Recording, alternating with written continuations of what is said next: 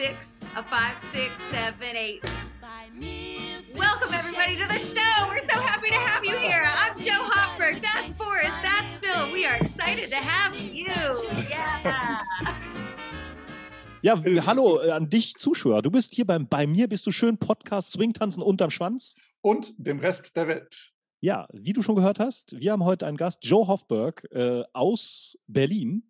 Ja. Und uns äh, hast du schon gehört und wirst du uns schon hören. Ähm, ich weiß gar nicht, Joe, do you know what, what uh, our our title means? Because it's it's it's a bit weird. It's like swing dance. Uh, how do you uh, how do you say it? Uh, It's tell like- me one more time. Auf Deutsch. Swing tanzen Yeah, swing unterm dancing. Uh-huh. Schwanz. Something in the Schwanz. Yes, right. Uh, und, uh, and and and Schwanz, it's like it's like a double meaning. It's it's not not the the male. it's Uh, dick and It's, it's, not dick. it is dick and it is tail at the same time. and its tail at the same time in German. And Uh-huh. in Hanover, we have a we have a statue of a of a prince he lived who lived here, and it's uh, in front of the uh, train station, and Uh-huh. it's a meeting point. It's like unterm Schwanz. We meet unterm Schwanz. And Okay. nobody who's not from Hanover thinks we are just crazy because we say dick. Because they know they know what that means. yes. yeah, when you said that, I was just like, uh, I think I know that word, but I, I don't. That, my German must not be very good. I'm, I'm sure that's not what it's called.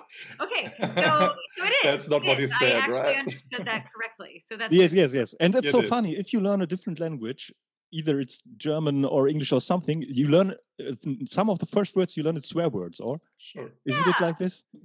Yeah, or the things that your friends are like, "Ooh, ooh, Jo, you should go say this to the bartender." Like, Yeah. you're gonna be out somewhere, and they're like, "Well, here, you know, like they're happy to talk to strangers." So you're like, "Okay," and then you say something, and then when the bartender looks at you terrified, you're like, Yes. "I'm American. I'm so sorry." And then they're like, "Your friends made you do this," and you're like, "How Yes. did you know?" And it's like, "Oh, okay." So yeah, so I think that's also why, as a foreigner, you often learn. Some amusing words at the beginning Yes. your friends are like, "You should go say this," and then everybody's just like, "Yep, there goes Jo," and then they'll all turn around and be like, "Wait a second, let's see what happens." And it's just like you know you're getting punked, but you don't know how badly. So, Yes. yeah, yeah. the best thing that we we um, uh, taught a what was it a, F- a French person who, who lived here for a while and was in the dance scene. We we told him the German um, yeah sentence that is very very important for Germans to know, and Uh-huh. this is uh, in English. Then, excuse me, where is the fire extinguisher? and he learned it so hard and it was i don't know who, who made it up but he, he really learned it hard and and then he, he asked everybody excuse me where's the fire extinguisher and everybody was like what are you talking about what's happening with you But why are you doing this? It's Yeah. so And funny. And why would you do this? I always thought it was bewertungsbelegt. Like I kind of Oh, felt like yeah. that was Oh. one of the very early words that it was Yeah. just like, Jo, memorize this word. It's Yeah. super important. Bewertungsbelegt. And every Yes. time you eat, ask for one of those. Exactly. like, yes, it- it's so typical German because you need it for your taxes. And so it- is so experience with German. Ja, natürlich. it's so German. No. First thing I, I think about it's it's my taxes when I'm eating. yeah Yes, yeah, I know, right? You're like somebody in the government is going to care about this meal. I have to Right. make sure I fill out Yeah. the form properly. Yeah. Und Bewirtungsbeleg, sehr schönes Wort. Pretty word. Pretty Yeah. German word. Yes, it is very. Yeah, it's a very typical. Sehr typisch. So, yes, Yeah. that typisch. yeah we tend to to to to to crunch or make make a big word of of several words just Yes. to make it a word and just to Yes. have it I've noticed that every now and again when I'm like, I should practice reading German again, not worrying if I understand it, but just practicing saying words. When I get to the longer ones, I'm always like, I don't know if this S belongs to that Mhm. word or that Yes. word. Or sorry, that Yes. word or this word for my non-visual uh, participants here in the conversation. Yeah, so there's definitely times where I'm like, oh, why would you make a word with that many letters in it? How are you supposed to read it in time before you have to move on to the next page? It's very uh, Exactly. stressful. Yeah. Yeah, but it's so so German. Longer Yeah. words, the longer the better. The German think, I Yeah. guess. And and and, and the, the more does not matter Phil. okay, let's just.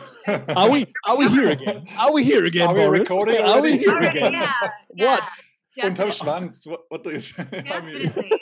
we can talk about it. Absolutely. It's actually it's been one of the fun things if we're talking about German still is every time I get mail, it's always really scary because I'm convinced I'm in trouble. All of it, even if it's from T-Mobile or Vodafone, I'm like, I'm in trouble. I've done something Yes. wrong and I'm not going to be able to understand it.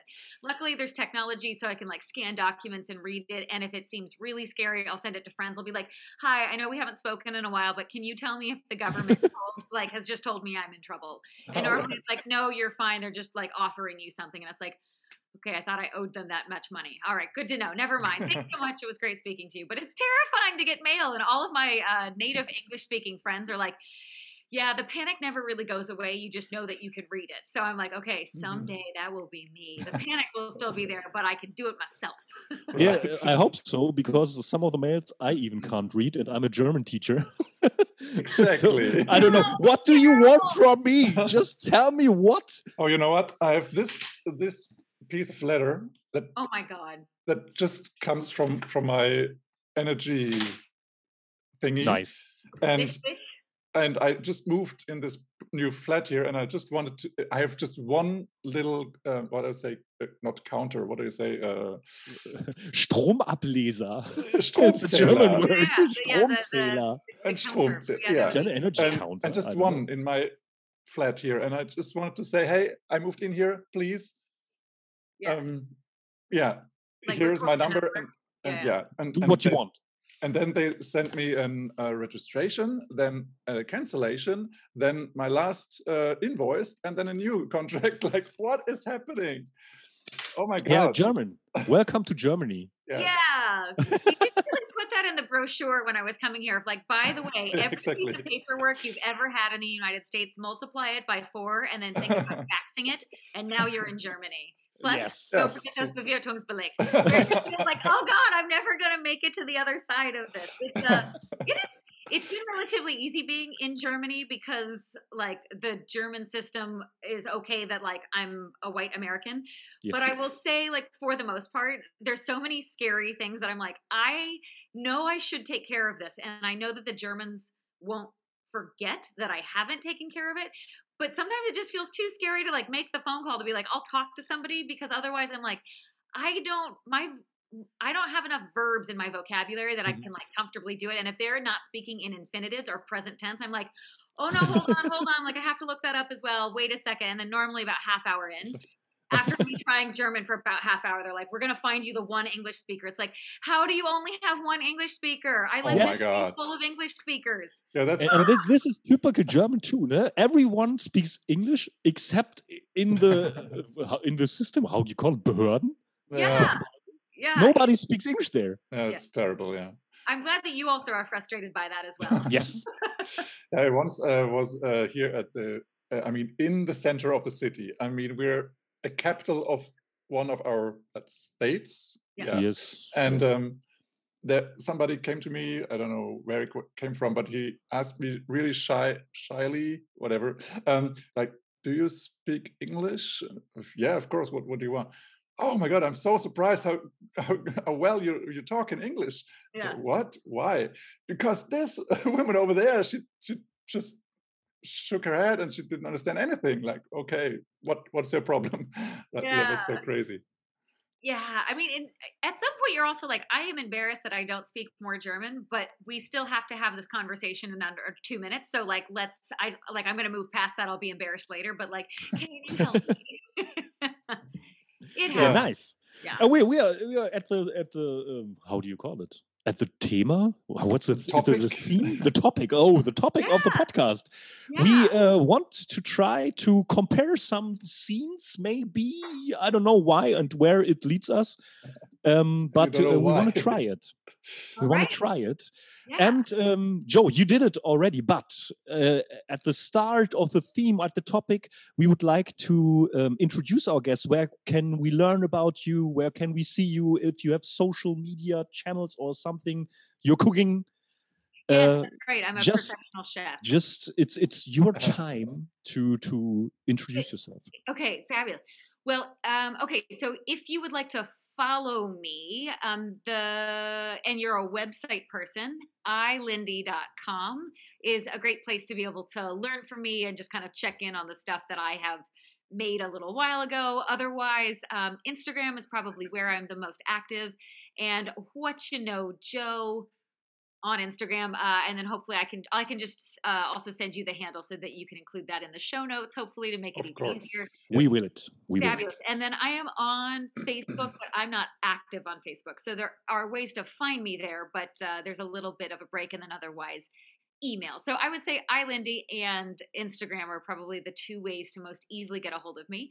But if I was to give a quick rundown of like who I am, in case there are people listening to the podcast that uh, don't know who I am, my name is Jo Hoffberg, and I have been doing Lindy Hop since about 2000. In 2007, I started my professional teaching career primarily as a partner dancer with a man named Kevin St. Laurent. And we started in the United States, and from 2007 to about 2015, we primarily did more lead follow based classes, more Eurocentric style teaching. And then in about 2015, 2016, when the Me Too movement uh, kind of took the world by storm, Kevin and I rearranged our teaching so that we could foster a new environment in the community, as a number of the other instructors did as well. And we tried to highlight the follower's voice more, not just because it was a way of how we social dance, but because we felt like we needed to start having really new kind of conversations. And so we tried to do our part.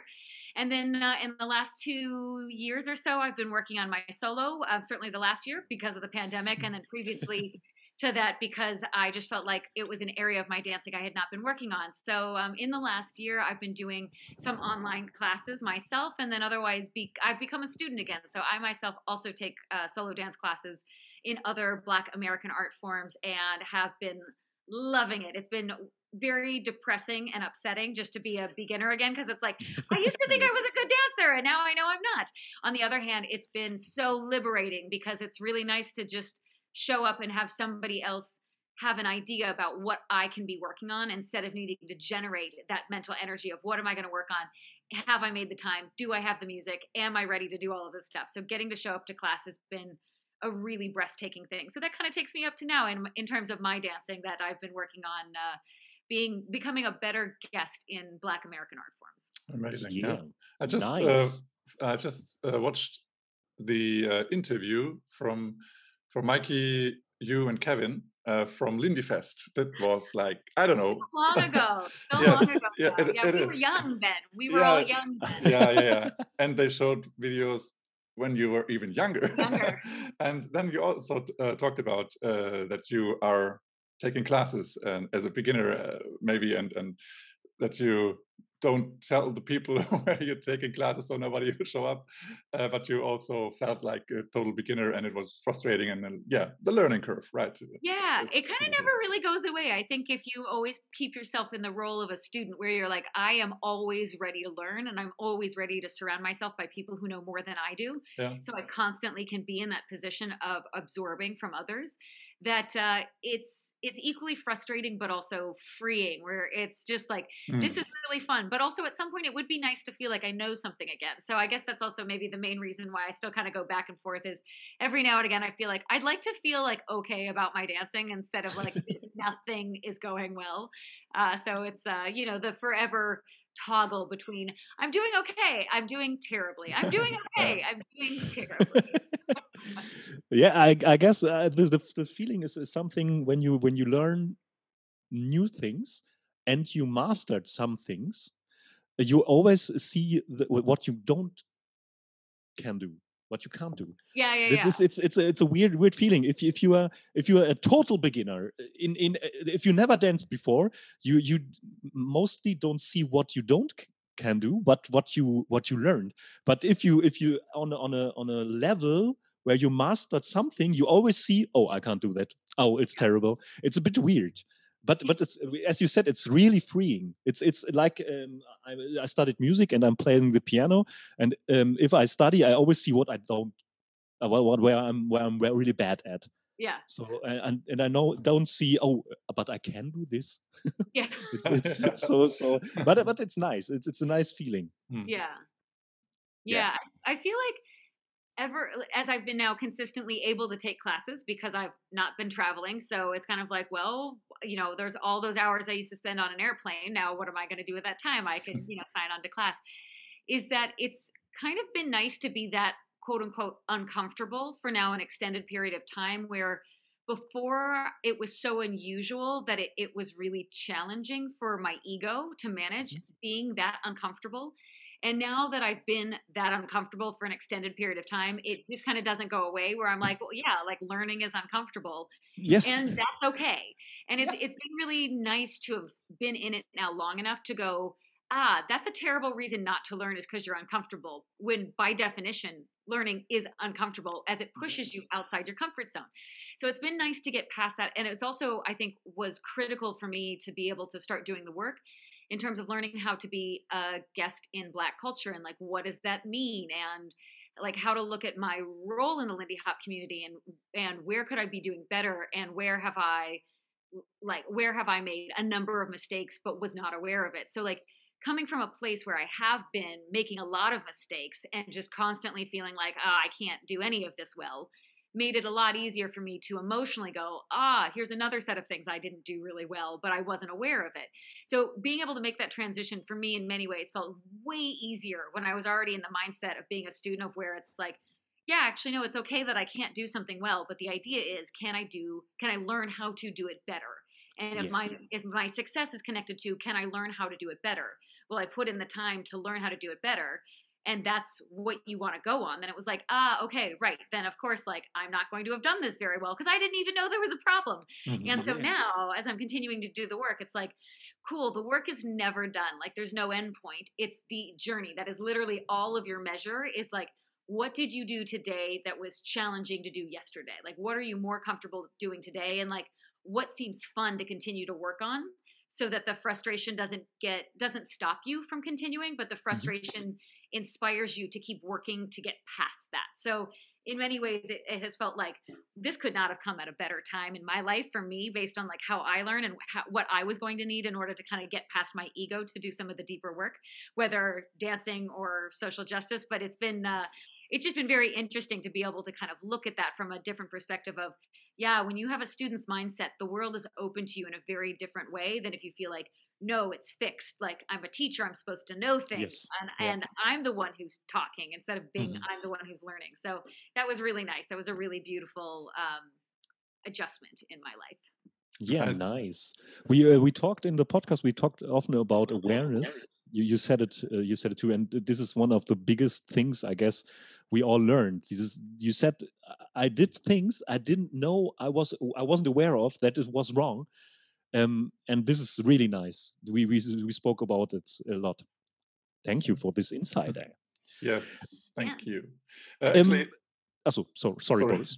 Maybe before we dive deep into our our questions, I would like to ask you again: uh, Is it? Do you think it is um, like like important for for for uh, also like like let's say Lindy Hop teachers or people who are very um, um, yeah well known in the scene uh, that it's important for those people to always remember and go back to the uncomfort zone to to feel that they um, that nobody knows you and uh, and and you you can't do anything and to feel the, the real flip side. Is that something that um, yeah is important and should that people should do more often what do you think about that yeah, absolutely. And that's a really great question. Um, you know, should teachers continue to put themselves in the role of a student?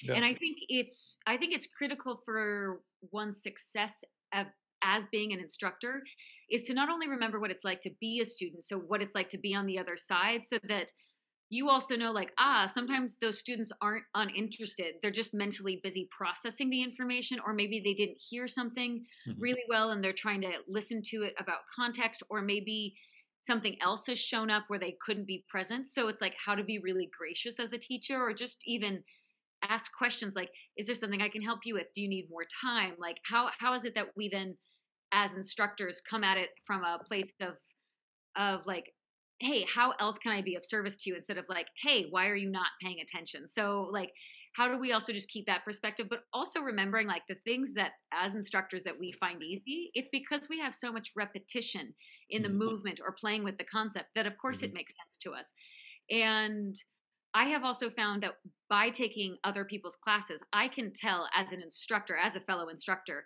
that there's certain things the teachers will say and they have a, an assumed set of meanings by saying these certain buzzwords but as a as somebody who's new to the dance form yes i don't yes. know what the buzzwords really mean and even though i feel really silly asking i i I, I can't rely on previous definitions because I'm like, it's never been defined for me. And I know that might seem silly because it kind of looks like I can dance, but like how do you mean this? How are you describing this? And so to have those conversations where for them it's so obvious and it's like huh right okay i wonder for me as an instructor have i like where are my set of assumptions that are like this is obvious you should know this. By the time mm-hmm. that you're working with somebody like me which most likely means so for the for the listeners um, what that statement means is i where i am positioned in the lindy hop community is that i am i tend to be a festival worker.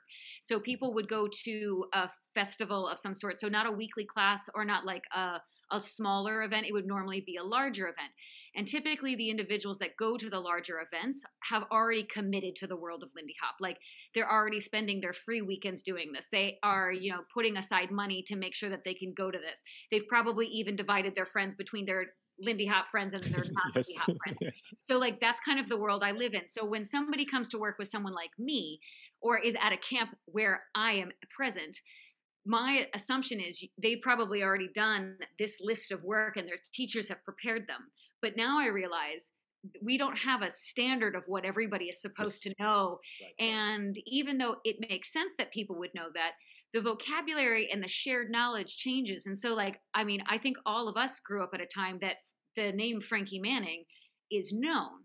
But I have to remember that, like, new dancers don't know who Frankie Manning are. And not because they're not good people or that they're bad people or that their teachers have failed, but instead it's that if they have never been introduced there should be no reason why they should know who this person is and has done all of the like the clip review so it's like right how is it that we have these conversations about what is really important in terms of going forward and i think as a teacher if you don't continue to be a student it's really easy to forget these things because we often live in an echo chamber. So i think it's really critical especially at the local level to be finding outside information and not only just so that you have new information for the students but to keep your, your your, like your heart and your dance soul revitalized where other people are also giving you their energy. Because as uh, boris i know for sure that you're also an instructor and then phil i, I don't know if you're yes I, am i'm too yes. okay so then you also both know like as an instructor you spend a lot of time giving to your students where you're like how do i make sure that i have very clear information to give you or clear information for you to play with? But like you are presenting a safe atmosphere for people to like learn and like open themselves up whether emotionally or mentally to trying on new possibly slightly uncomfortable ideas with people that they might not know. And like what it takes to be an instructor to set up an environment like that needs to come from a place of giving. And i have found that at some point if i forget to to take if i forget to like to get more energy back into my body. At some point, I just noticed that I'm like, I've maxed out. I actually don't have anything more to give because I forgot to like return the energy back mm-hmm. to me. And I, I feel like I do a much better job at giving out more energy than I do absorbing more. But now, since I've been a student, I feel like I have access to a lot more energy. So I actually feel like I have a lot more to give. So for me, in nice. kind of being in the position of like, recycling that that really good excited energy about getting to be around people who are excited about your learning I can get that again being a student, which makes me feel like I can be a stronger teacher now. So I would strongly encourage all of the instructors to definitely spend some time, at least for like a solid month a year, if not for longer, just to like, not even just for the learning of your personal students, but for um, the energy that you receive in your body from getting to work with other people excited about your personal progress. Yeah, Beautiful. Really nice. Nice answer. really nice. nice. nice picture. Yes. You painted a nice, nice picture. yeah. Um, you you said it. Um, um, uh, you you you pointed out there are local scenes, and uh, you always have to to get something from other scenes or from from different point of views. And that's a question from our topic. It was it was two. We uh, Boris and I tried to make we tried to make a historical uh, podcasts. We made some uh, up about the style wars, the the Hollywood yeah. style and the Savoy style, and we we pointed out from our view, from the German view, from Hanover, from our view. Um, but you you you've seen many um, scenes. Style wars, yes. And uh, you you you live in Berlin, and Berlin is not Germany, but maybe you can talk, uh, talk about uh, Berlin. Do do you think there's a, there's a special I don't know Berlin style of dancing or a German style of dancing?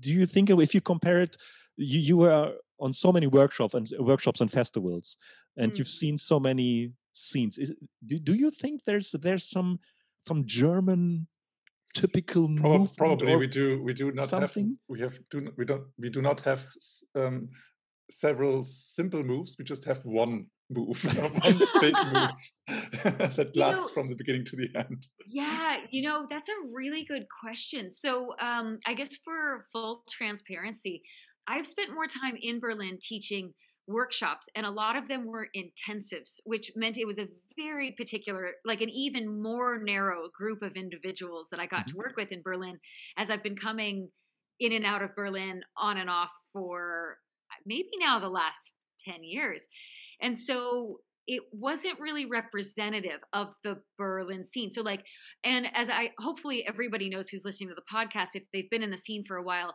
being in a local community is different than being at in the festival community. And even yes. though it has a lot of the same people, the vibes are different because of like who shows up and like what expectations kind of exist or like who the DJs are, etc. So, like, I have so much more practice at being in like a in a festival scene than in a local scene. Mm-hmm. So my answer is absolutely tinted because of that or like is skewed maybe is another way to say it so what i'm saying i will absolutely share is not the truth but it's from that particular corner of the dance world is where mm-hmm. i can share some of this information so i mean what i would say that is fairly common in europe and this is a very broad brushstroke is that there seems to be kind of the more I mean, I would call it Swedish just because I felt like the Swedes really popularized this movement or they were around for this type of learning and it was the style that they chose and because the Swedes were very early adopters of Lindy Hop in Europe mm-hmm. that when they traveled and they shared their knowledge base that a lot of people wanted to look like them as is often the fact with like really great dancers that people often want to emulate their instructors. Mm-hmm. So, um, so I feel like across Europe, you've definitely got a group of people that, let's say, look kind of like the the Swedish dancers. I don't even know if that's the proper way of saying it, but let's just say like in Europe because the Swedes popularized a style or like have a very clear style that we'll mm-hmm. call it that for that reason. So the like there's a group there's there are pockets of people all over Europe that kind of dance more Swedish style. And then there are a group of dancers that maybe have more access to boogie woogie in their background, whether or not most of their dancers came directly from the boogie woogie scene, um, and or like the other top dancers that they would have learned from had boogie woogie in their background. And and uh, just to make sure this is clear, I'm not saying any of this as good nor bad, but just observations of kind of where the roots of where the communities would have come from. Um, and then there are, there is like another there's like another group of dancers that kind of for me don't fall into either of those two categories and it's either that they have a blend or their instructors learned from somewhere else uh, and or they were able to like make sure that the instructors that came in were so blended that there was no one way to hold on to a style. Mm-hmm. Mm-hmm. Um, unlike, let's say, going back to the style wars that you mentioned, like uh, growing up in California, I grew up oh, okay. in San Francisco in the Bay Area, and mm-hmm. we had a very different style than LA. So LA was much more like Hollywood style, um, mm-hmm. or like I would say they were. It was like white Hollywood dancing, where San Francisco was more like groove based, and as an are like wiggly hop. Like that's what a lot of dancers called the San Francisco scene. Were like the wiggly hop dancers, and like we did not dress very well, but there was a big blend of styles. Like a lot of the top dancers like did hip hop and other other dance forms. And so it wasn't traditional Hollywood, but also like if you grew up in LA, it makes sense why you would learn LA dance style. Also, when you have the people who were still alive who danced in LA in the 40s, and it's like, okay, yeah, you actually have access to to those humans. So it, it made sense. So I can't really say that like San Francisco had Savoy style, but it definitely had some Savoy style influence. But we danced to much lower tempo music, and the top dancers like did a lot of hip hop outside. So like people dressed kind of like they were in the hip hop community more than you Mm-hmm. know like shiny outfits and like cute puffy sleeves and skirts that like spun out. So I mean like it was just a super super different vibe. So in the last 10 years coming in and out of Germany, I would definitely say I don't I never got the sense that there was Hollywood style or that there was LA style or, or like it wasn't really vintage vintage Hollywood in the 40s. That- I'm basically just saying the same thing terribly in like four different ways. So like that's something I definitely have not seen, but I know it exists because there's different pockets of people. Like I think in Belgium there's a couple of people that look like they walked straight out of a Hollywood movie set in the fifth in Mhm. like the late 40s. Um, but for the most part, I feel like in Berlin, the last couple times I went out, I would say that there was an absence of like Swedish style and maybe an absence of like the boogie woogie style. But it also very well could have been that all of the music that I've heard played in Berlin does not cater to that kind of movement style. So it's also like, well, there's a lot of trad jazz or traditional jazz for um, is maybe some of the newer listeners. And so it's maybe more like New Orleans style music or two beat where there's like a strong tuba. And so and if there's also not a lot of space, everybody's not moving a whole lot, in which case Yes. Yes. for me, Swedish style looks so great when you've got a lot of space and like Mhm. boogie also looks great with a lot of space, but it, we just weren't listening to music that was like closer to the 50s. Like a lot of it was very 20s and 30s style jazz is what I've been hearing in Berlin when, you know, when we used to get to go out and hang out with people. You remember that? God, it was so long ago. yeah. yeah. So, I mean, like, I guess I would say, I don't know if I can identify specifically like a German form, but it's been interesting to feel like Germany has done a fairly good job of I feel of I want to say like keeping a neutral identity. Like I, I haven't shown up and gone like, oh wow, okay, so like when Swedes wanted to not be in Sweden, they came to this area in Germany. Or like, oh, okay, so this is where the heart of Boogie Woogie is. It just kind of seems like most of the general Lindy Hoppers I have met have a fairly neutral style in maybe in the same way that like I don't know if this is accurate, please correct my German, that if you spoke Hochdeutsch, that you wouldn't necessarily be able to locate where you are from, but that is the general accent. So you might also say there is no accent. Mhm. Um, so it's kind of like that. Like it's like I would say most of the Lindy Hop in Germany I've seen is kind of like the Hochdeutsch versus like a dialect of it. I mean, like of Mhm. course every scene's slightly different, but I don't know. Does that make does that analogy work? I, I yeah, feel like f- for me totally. For me totally nice. Yes, it works. Take it. All Yeah, because because because we we want to be more aware. If we speak about the German dance scene, we, we are in the German dance scene, and we need someone who, who came from from outside or have as a, as a different point of view to just point out what are our styles, what are our problems, what are I don't know, what is our future, what what can we learn, what is the greatness, what what are the difficulties, Yeah. and so so we need to to learn more about it. Mm. And and it was So- a nice analogy. Yeah, Nice. With- beautiful. With the Hochdeutsch and dialect, it's really nice. Yeah, yeah.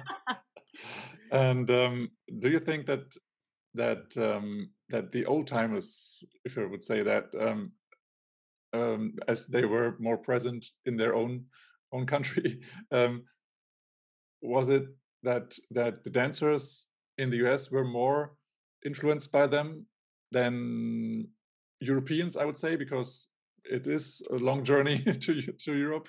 Yeah. So, uh, so another really great question, and I feel like this is harder for me to really answer, mainly because I didn't grow up in a scene that had a strong emphasis on our dance elders, and so that wasn't something I really learned about. It's something I like understood. Like people talked about getting clips, and when we couldn't get new clips of of dancers kind of in in our current time or at that time the current time um, we would then go to like old Hollywood, um, or we would go as you know, like basically whatever we could find, and like old Hollywood clips were the easier ones to to find, which also happened to have a lot of white dancers.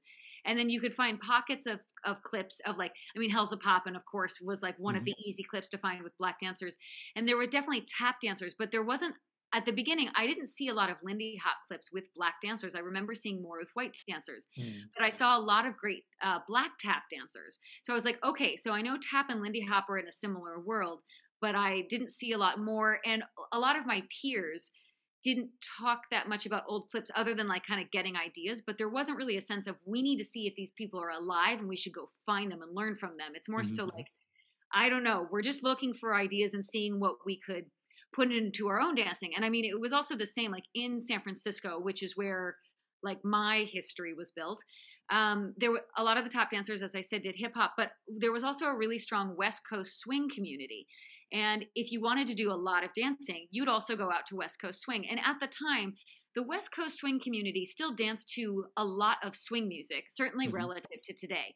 So, I mean, it maybe would have been more like rhythm and blues, but it still would have been in our bubble versus now a lot of them dance to more pop and more modern mm-hmm. music, which by definition does not have a swung rhythm. So, I would argue it's not swing dancing any longer. So now it would have been harder, but back then it it was a lot of the same moves, just done with slightly different styling. But the music was mostly the same. So like there was a lot of multiple influences that we would just grab from other scenes of like what cool move are they doing? What cool move are they doing? Like, okay, mm-hmm. so what are the pros doing in any dance scene we could get a hold of? So we didn't really think about going to the elders because we more so had access to newer dancers who were pushing the envelope in some way, shape, or form. When I started to spend more time in LA, they had more of an emphasis on the old timers because the old timers were still alive and they were living there.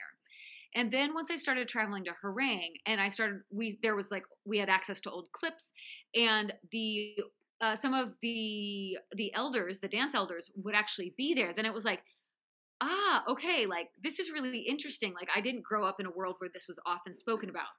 So for that incredibly long introduction to this, I didn't grow up with with a general sense of like this was something I needed to be aware of. Like my friends didn't talk about it, the people I learned from didn't really talk about it. It was just like sometimes somebody like Frankie Manning would show up, mm-hmm. but there wasn't like I did not recall there being much emphasis or like, you know, Joe, this is a rite of passages to get to learn from our elders, this is a very limited opportunity because they will only be around for however many years. So that was not clear to me. So that being said, now knowing what I know now, I feel like the scenes that are, have the most richness in them, they are the ones that have honored the elders and have wanted to learn from the original dancers.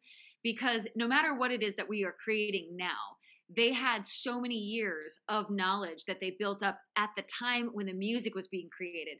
And knowing that people like Norma Miller and Frankie Manning and Dawn Hampton used to hang out with people like Count Basie and Chick Webb and Duke Ellington, that it's like you guys all used to smoke together. You would go drink together. Like you guys hung out in the way that people could say that like I've hung out with like Peter and Ramona and uh, you know Naomi and Skye and Frida and Zaka and like so in the same way that like I've hung out with maybe some of the other like fancy pants dancers of like our day, they were hanging out with the fucking badasses of the 20s yeah, and 30s and 40s. Yeah. So I mean like now that I think about it, I'm like, oh my God, why was this not discussed? Of like, hey, you know all that fucking awesome music we're listening to? You know the people who made it?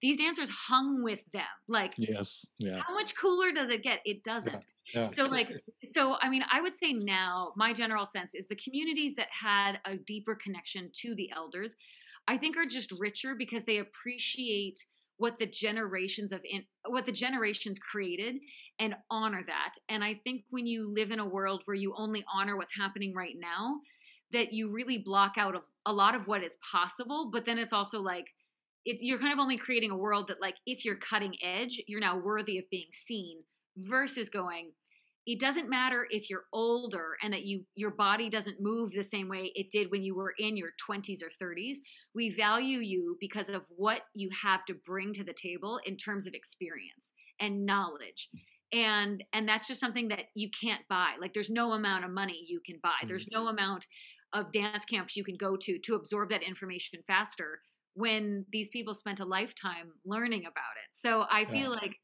yeah i mean i feel like that's been a huge loss in my general education that i didn't really understand but with a lot of the work that's happening right now there is a renewed interest in finding some of the elders that we still have because it's not like okay Yes. there was frankie and norma and there was nobody else. It's like what about everybody younger than them? And so um, there are more people who are who are coming to light that are engaging that are willing to engage with our white dance community and are like sure you guys like have found us in harlem and you want to talk to us about this? Okay well you know where have you been why didn't you find us sooner but yeah sure okay Yeah. like, let's Yes. do this yeah relating relating to that um i mean you know that phenomenon that that people who live just around the dance studio come the latest to, to Yeah. the classes right so Yeah.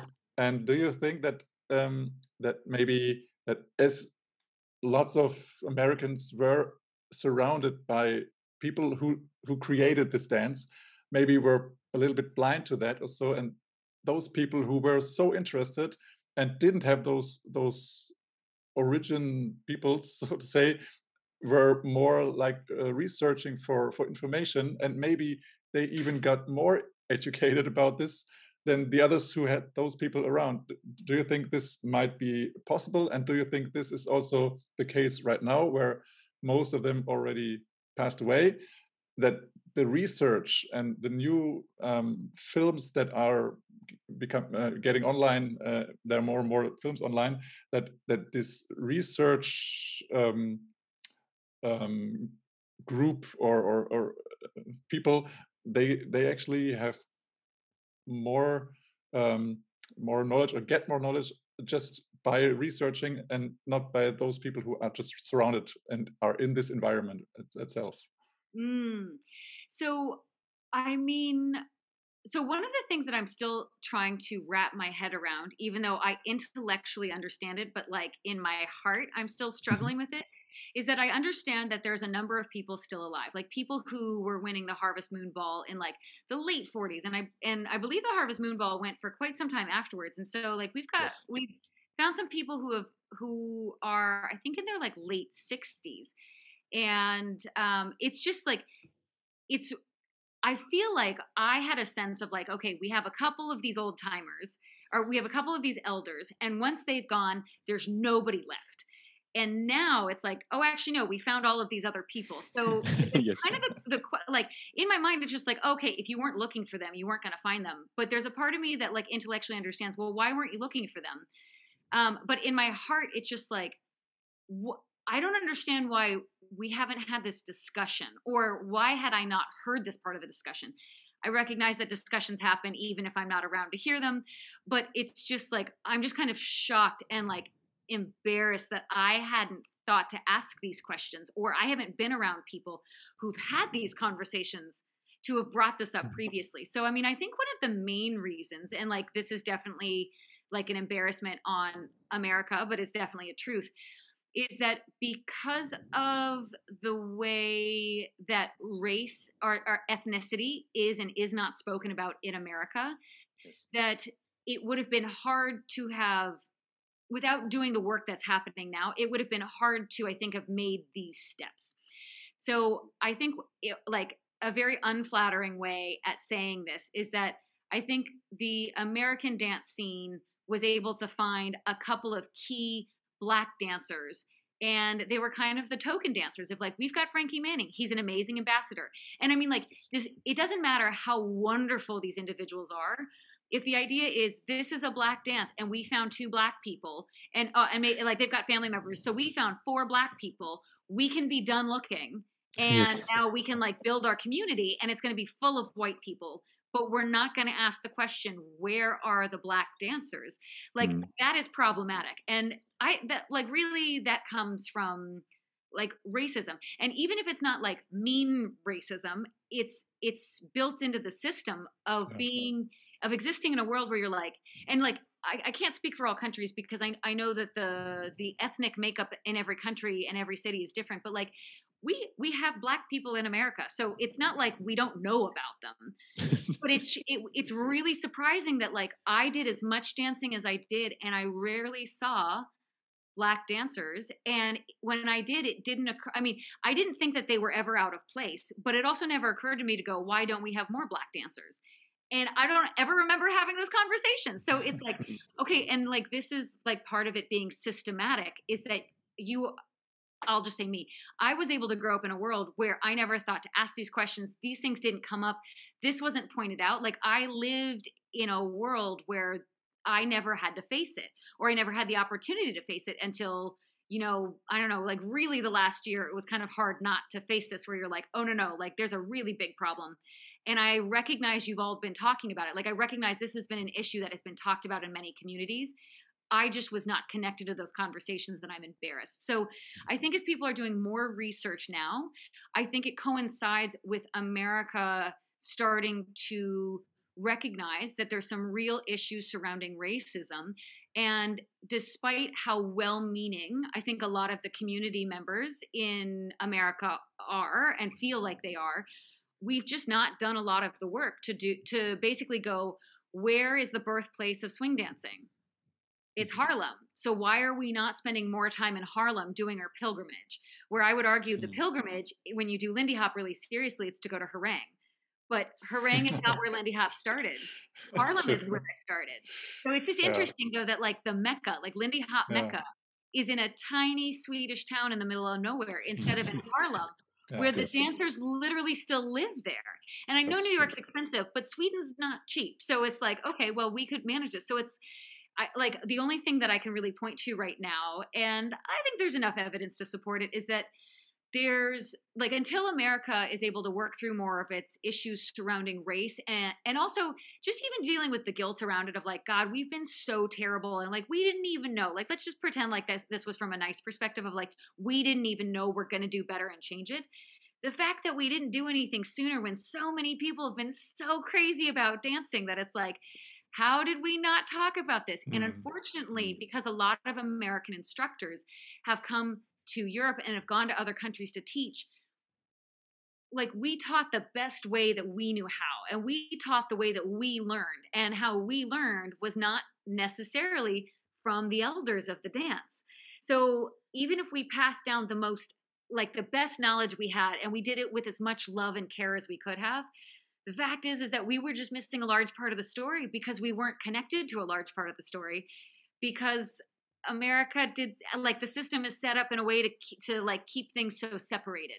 And so now I'm really hoping that as we continue to move forward is that we can rebuild the connection between the the the black community and and black culture and and connect it in with the the progenitors of the dance and and and bring more of the culture in so it's clear of like we are guests here. Like white people didn't create this. Like we might feel like it's we are strongly connected to it because we've been working on it and we've been tinkering it, tinkering with it. But in some ways, it also wasn't necessarily ours to tinker with outside of the view of the people who created it. So it's like if I think about it that way, it's just like actually, yeah, we actually really needed other voices. We needed other opinions. We needed yeah. like yeah. We needed more in there, and not because we did something wrong, which I it could definitely be argued that what we did was wrong, but like because there was so much value that we missed out on because we thought we could do it by ourselves instead of going.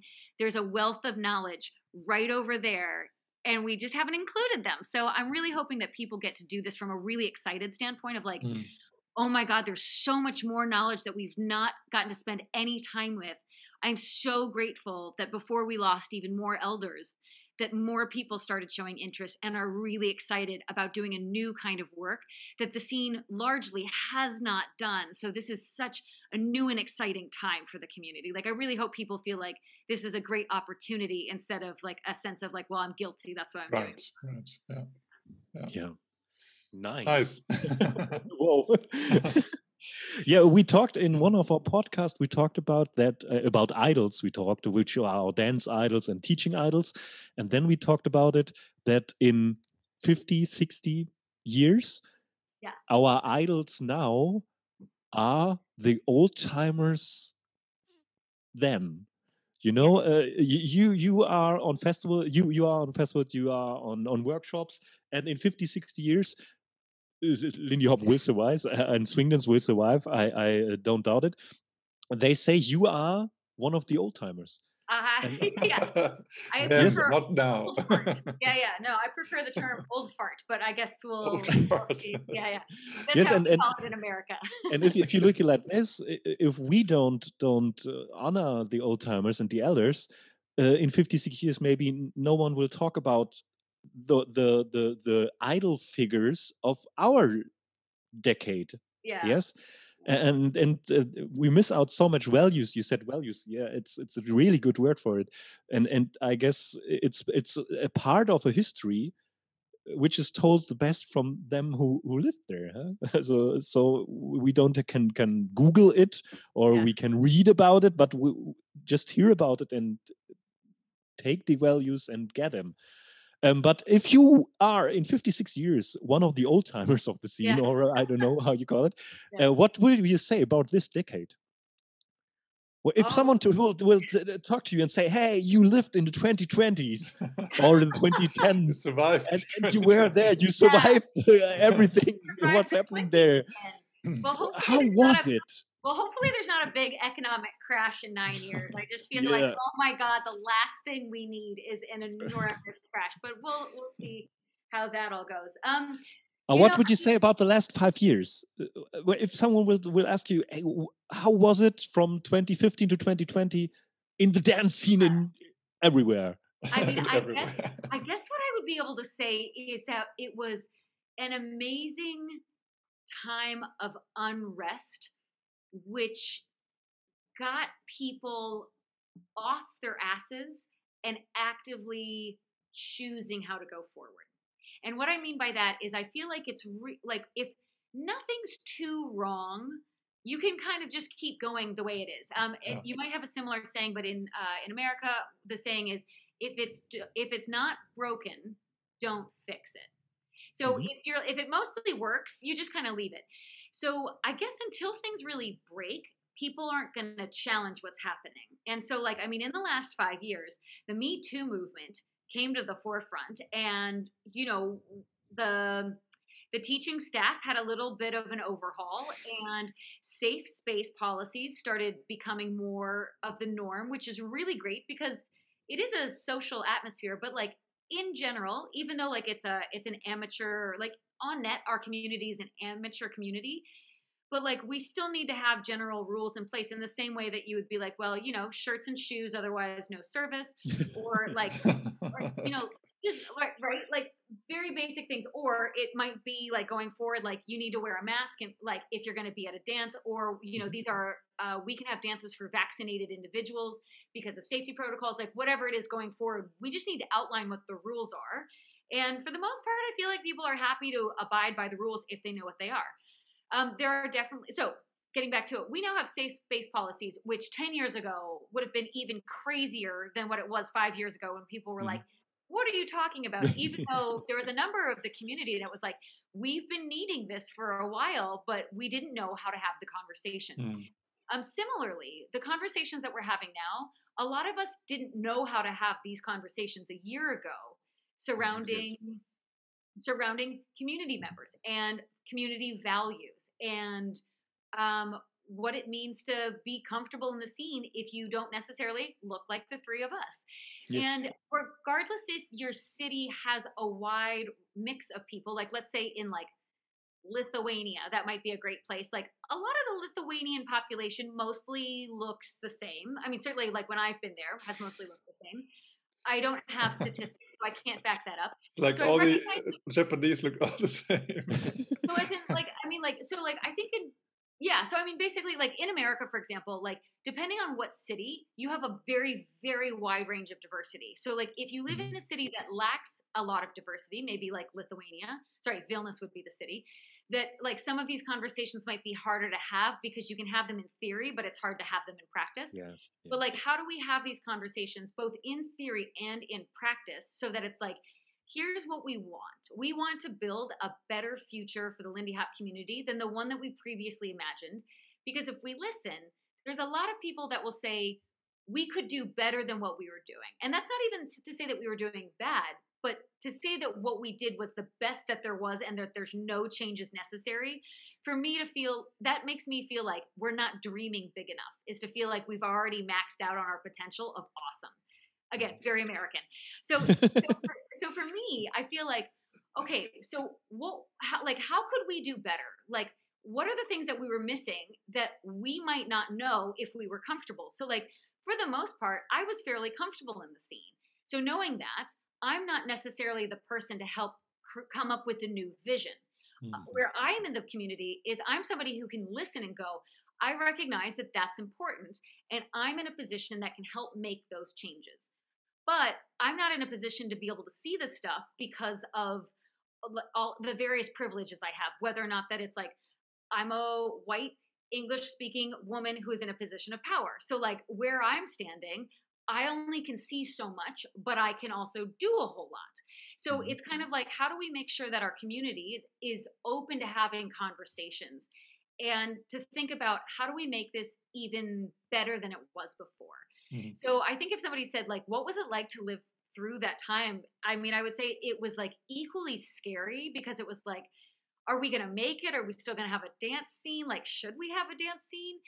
To a, a point of pride of like it was really incredible to see how many people decided you know what? We are going to have a dance scene and we are going to make it better. And it's not going to necessarily be an easy road forward but we know we can make progress because we know that we find so much joy out of this activity in our community that we want to have more joy and that's what we're going to be solving for is how do we make this more comfortable? And so that's one of the beliefs that I feel like I need to deeply hold on to is that the community that I see and that I'm getting to be in often is one that wants other people to share in their joy and the love of the dance and are willing to do the work to create a better happier more inclusive future and and are willing to do the work mm-hmm. so like scary fun like charming terrifying uh sweaty, you know. Like, all those feelings. all yeah. yeah. All yeah, really nice. Yeah. Nice.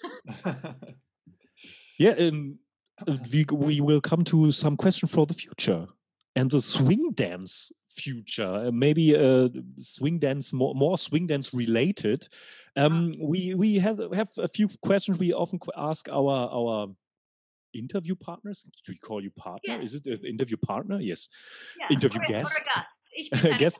Um, and uh, concerning swing dance, maybe mostly Lindy Hop, what do you think? Which dance will be influencing swing dance the most? Um, I mean, I would say based on what I see a lot of the other instructors working on, based on what they post on Instagram.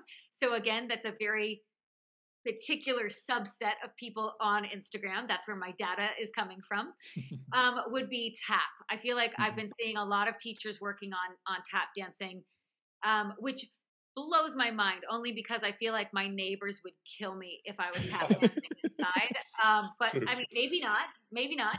Um, but I think tap is what we're going to see, which in many ways also just makes a lot of sense when we think about um, African American values uh, or mm-hmm. like like black cultural values in the arts and rhythm is a key component. So it would make sense that a bunch of people um, would be spending their time and energy trying to connect more deeply to their rhythm. So not only it's in their feet or in their arms or like in their face but it's just like deeply in them. And certainly if you grow up in a culture where you're dancing all the time and there's just this kind of there's just a feeling of being around so much music and where where people you know dance regularly because it's not a weird thing but it's just because people do. But you get to experience rhythm in a different way than when you when you start learning about rhythm when you're older but you also have a mental capacity to learn things differently as an adult than you do as a child.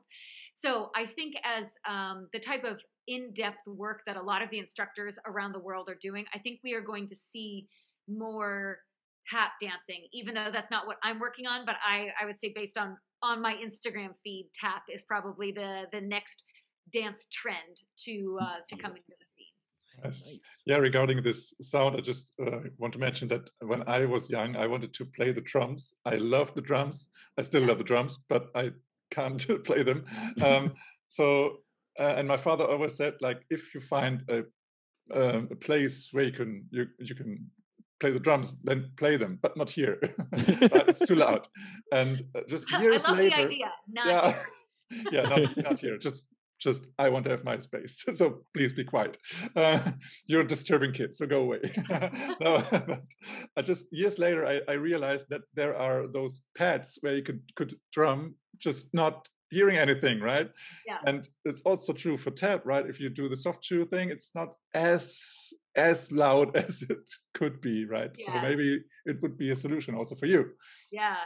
not to kill Yeah, your neighbors. Definitely, yeah, yeah, definitely room for thought. The the dance forms that I'm currently working on right now are hip hop and house, and I'm Right. I'm not saying I'm any good, just because every now and again I feel like when teachers say that they're working on something, there's the immediate assumption of you're this good in Lindy Hop, therefore you must be the same level of good, and of it's just course. no, no, no. Like I'm what? a beginner in class that you're like, oh, that poor student like has no, No idea what's way. happening. Yeah, so I'm I'm that student, and uh, it's definitely one of those like I'm starting to become less embarrassed, but by and large, I am still very much a beginner, and the beginner classes are still very challenging based on the instructors I have chosen. The beginner classes are very very challenging for me even now Hmm. because of also what I understand about what's important about the dance and what I want in my body, where it's like, I don't need moves. Like, so this is definitely a sidestep to all of this. Like, as a beginner dancer, and this was a long time ago, I remember thinking, I need more moves. And if I have Mm. more moves, I'll be more impressive. And now it's very clear to me it doesn't matter if I had 35 more hip hop moves. I'm still the exact same dancer I was, just with a bigger vocabulary. But because I come from another dance form, I already have lots of vocabulary. So that's not the issue. It's can I like bounce and move uh, fluidly through Yeah. things? So, like, Mhm, mhm. I am just trying to learn how to keep my bounce. And I will say, as much as I thought I like understood something about bounce, I, I knew nothing before I like went to hip hop, like nothing at all. So like now doing stuff like hip hop, I'm like, all I want to do is work on groove and bounce. And if we do anything else, great, but I really don't have a preference. So every time the teachers know that they ask if I'm in class, like, what do you want to work on? I'm always like, groove or It's- arms. it's- And I'm like, it's- what do we do with our arms? yeah so those are the two things because i'm like if i get that i will look like a better dancer even if i don't have the Yeah, yeah. vocabulary That's true. it's the thing that makes me not look like a hip hop dancer i mean there's a lot of things that make me not look like a hip hop dancer but my vocabulary for somebody who's been dancing at you know I mean, well, not against the, the other people dancing the same amount of time, but like I can go to a beginner class and it's clear I have way more vocabulary than the other beginners, but Mm-hmm. it doesn't look like hip hop. So in many ways, I have no vocabulary because of it. So Yeah, sure. that's kind of an adventure of like learning to dance. So, dear newer dancers, it's not about the vocabulary; it's about the bounce and the groove of the music. Uh, all right. Amen. Great. All right. Yeah, but my I have some technical issues. Sometimes my Yes. uh, tab closed. I don't know. Um, okay. but uh, concerning the time we spent, I guess Yes. we, we will ask you uh, the last two questions. Okay. Um, should, and should I give you like 10 second answers? Because I can also make you short answers instead of the long. It, it, it it depends how much time do you have. Okay. Um, and the, the first question is is a really we think it's a really easy question, but but we we wrote uh, the question really complicated. We think. So good luck with that. Uh, so so uh, maybe it's not a good good question. um, the question is, what was the one thing for swing dancing, the scene or the learning teaching aspect you will definitely keep that you developed during the COVID time? Hmm. I think I might just keep online classes in general as we continue forward. I think I will keep online classes. Not that I teach them every single month, but I think I Mhm. will keep those mainly mainly because I've gotten to work with certain students around the world that I was otherwise never going to and it's such a privilege to get to connect with individuals that I that otherwise would have been uh, inaccessible to me or me inaccessible to them. So I think uh, that would be the thing I'll keep is that I'll still do some online classes just for the people that are like, I've always wanted to take a class with you. So you know, like, please be available. Yeah, there we go. nice. Nice. Beautiful. Boris, Yeah. the last so, question. Yeah, I mean, we, we already talked about it actually. Uh, so the, the last question would be what will be the next big thing for swing dance? Maybe cool. maybe it's not tap dance. so so ah so i can interpret that uh the previous question which was like what other dance forms will influence the lindy hop scene which was the tap and then this question boris is where do i think the lindy hop scene is going to go next Mhm, Or, or Um, what will be the big next thing? Maybe it's be- it's a be the- band or music or I don't know. yeah so my guess and like again totally biased information based on what i'm working on and what i want to see is i would like to see more solo dancing at social dances or at parties where it became more normal that if you just wanted to dance by yourself that you could. Or that um, when we were partner dancing that there was more breakaways where not only people um, were comfortable moving in and out of breakaways but there was also also the set of assumption of like if you can dance by yourself then you know we totally should have you do that. And for everybody that's like ah i'm only comfortable with another human being to get them to also kind of face those fears and realize that they are actually good enough by themselves. So that's Mm. that's like also maybe that's very american of like you are good enough just be yourself. But like but also like in general like to be a great partner dancer for me you not only need to be a great dancer but also somebody with great partnering skills and a lot of people can hide behind the partnering skills but don't need to work on their solo as much. But when their solo dancing improves so does their partnering because they understand how their body moves. Mhm. now if they are great solo dancers but choose not to do that totally fine. But most people have not been making that decision. They've made the decision of like i'm not interested. I'm not going to. So i very much hope that it just becomes more normal to just get to like dance in a circle with your friends and it's it's not like a weird thing people do it's what it's what people now want to do because now a lot of people have had a year worth of dancing by themselves and now they kind of still want to do solo stuff but in the company of their friends so that's kind of what i hope to get to see is more um, solo dancing either within the partnership or just solo dancing at a social dance Nice. Nice. Have you ever been to to a solo workshop like uh, Jazz Roots or so? Only for the parties uh, All right. parties i keep my fingers crossed that someday i'll get invited to one of those but i've been known as a partner dancer so i'm hoping that's why or i could say it's because i was not a very good solo dancer before so maybe now that i'm a better solo dancer than i was that true, and i'm better than i was uh, maybe now I could get invited to some solo workshops. We'll Sure. see. We'll see. because there's also this, this this bubble when you are at the at the workshop and at the parties and everybody's dancing solo then when you're going back to another scene or or another another workshop at the another next weekend like why is nobody dancing solo what's happening here that's Yeah. yeah you're always in your bubble like that's when you are for five or six weeks in Herräng and you go out in normal life that's like what what is what happening? Yeah. So that's real. So I, I know this is totally off topic, but Boris, playing off of that. So for the dancers that have not been to Herräng, or you could mm. just say any week long camp, um, or just any intense experience is probably the most appropriate way to to generalize it.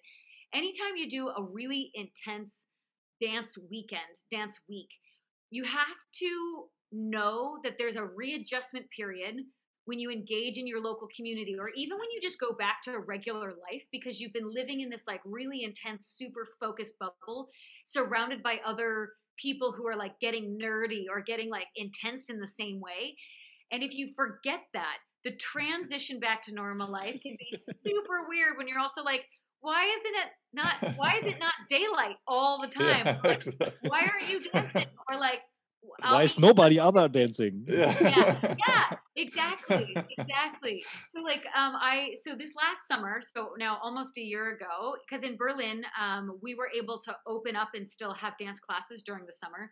I went to a dance camp, and it was for uh street styles. Um, so like hip hop, house, popping, locking, grime, and a whole bunch of other things that I don't necessarily know the names of and it was nine hours of dancing a day. And this is Mm. where I'm like, I am so grateful there was no social dancing at night because there's no way I would have been able to do it. So it was three hours of class, and you would eat, three hours of class, you would eat, three more hours of class, you'd go to bed, and you'd wake up and you'd do it all again for five straight days. I was out of my mind come Friday because the class starts on Monday. Mhm. I was out of my mind. And so, like, when I get back, because you can't eat enough calories if you are dancing that hard. It just, it's like not possible. And you we all ate there at camp, and luckily all you did was go feed yourself, go to the dance room, and go back to your room. There was nothing else to do because otherwise you can't make decisions. Your brain Yeah, is yeah. So trying to get back to Berlin, it was like, okay, cool. I need to take a couple of trains. I'll get there, and then getting back in, I was like, I don't know what I'm supposed to do next because my schedule had been made for me, and I, it's like it took me three days to go. Okay, right, you know how to do this. You wake up, you feed yourself, and then you decide what you're going to do for the day. It was so challenging. I was, Wow. I was a bit of a zombie when I could return. yeah, that is true for all those uh, like like intense experiences. Like I was last year, or no, not last year, the year somewhere in the twenties. I, I I was for like one, one week or so in like a like a Buddhist camp, so to say. Like like everybody's like meditating the whole day. Not Yeah. not really, but feeling like that, and then going out like everybody's so unconscious and not aware of what he or she's doing and like okay what, what's happening with you like but i just had a that i had a picture in my mind i i have to share like imagine being like for one week or like in a, not intense i don't want to say it intense here but be like being like on a nude vacation for one week going back to Mute, normal life mute. yes nude Ah, okay. and then like why is everybody wearing clothes that would be that would be strange oh Yeah. maybe i have to wear clothes as well I guess, yeah, yeah, I should get dressed today. yes today maybe oh, you you are wearing clothes? That's just painted on here. yeah it's Yeah. just uh tattooed You would fit right into Berlin, Boris, because that's definitely what I saw today out by the canal. what By the Spree. oh yeah okay So many people without clothes on. It was like, yep, all right, the Germans are out. Here we go. Yeah, there's there's a, and so we close the circle. There's a wonderful German word for that. It's Freikörperkultur. oh yes that's one It's a fr- fr- cool, cool. free Free- free body culture. Yeah, there we go. There we go. Freikörperkultur. Nice. yes and it's invented by by the people I don't close know. to Who are in the community. close to berlin i would say I don't know. yeah, really, really nice. So uh, we had our podcast, Yeah. and it's it's uh, nearly the end, Boris. it's nearly the end do we want to do our last last thingy or- Yes, but but before we do it, we want to thank you, Jo, yes that uh, that you took the time for us uh, to talk wi- with us and about so much many topics. And we want to thank our listeners, yes yeah, uh, that you uh, made the the hour or maybe a mo- bit more with us. Maybe it was entertaining, maybe it was uh, teachful, Educational. Educational, Yeah. uh, but uh, we hope it wasn't boring. Well, I really appreciate being asked to be on, and I really needed a reason to put on some eyeliner and like a fancy shirt because I otherwise basically only live in like sweatpants or, or dance clothes unless Yeah. I have a reason to be on video. Boris, which is why I asked, it's like, am I going to be on video? I just don't know. I'm happy to do it. yeah, it's, it's not the know nude day today. Yeah, Put on some clothes. Basically, yes, exactly. Some of that Freikörper. Yeah, Freikörperkultur, yeah. and we all hope that after this this situation we are living in we have a, have a small uh, time where we start with our new life or our old life or i don't know when we come out here and we have one thing uh, how we close the podcast uh, may, maybe it will uh, was heißt ein Klappen, Boris? Maybe it will work. Work. maybe it will work. And we say uh, simultaneously and freeze. Uh, Jo, and, we want to try it with freeze, you. know? And Yeah. uh, maybe we hit the freeze together. Okay, can we pose as well, or we just say and freeze together? you don't have to pose because it's more or less an audio podcast, but you can Oh, freeze right, if you, right, if you right, would like to. Okay. okay. So, Boris, you you were started, and we, we tried to to hit it. Yeah, okay, let's do that. And, And freeze. freeze. Man, look out, man. That's a killer. Oh, man, that's a killer. Oh, let's play that again, man. Got to do it.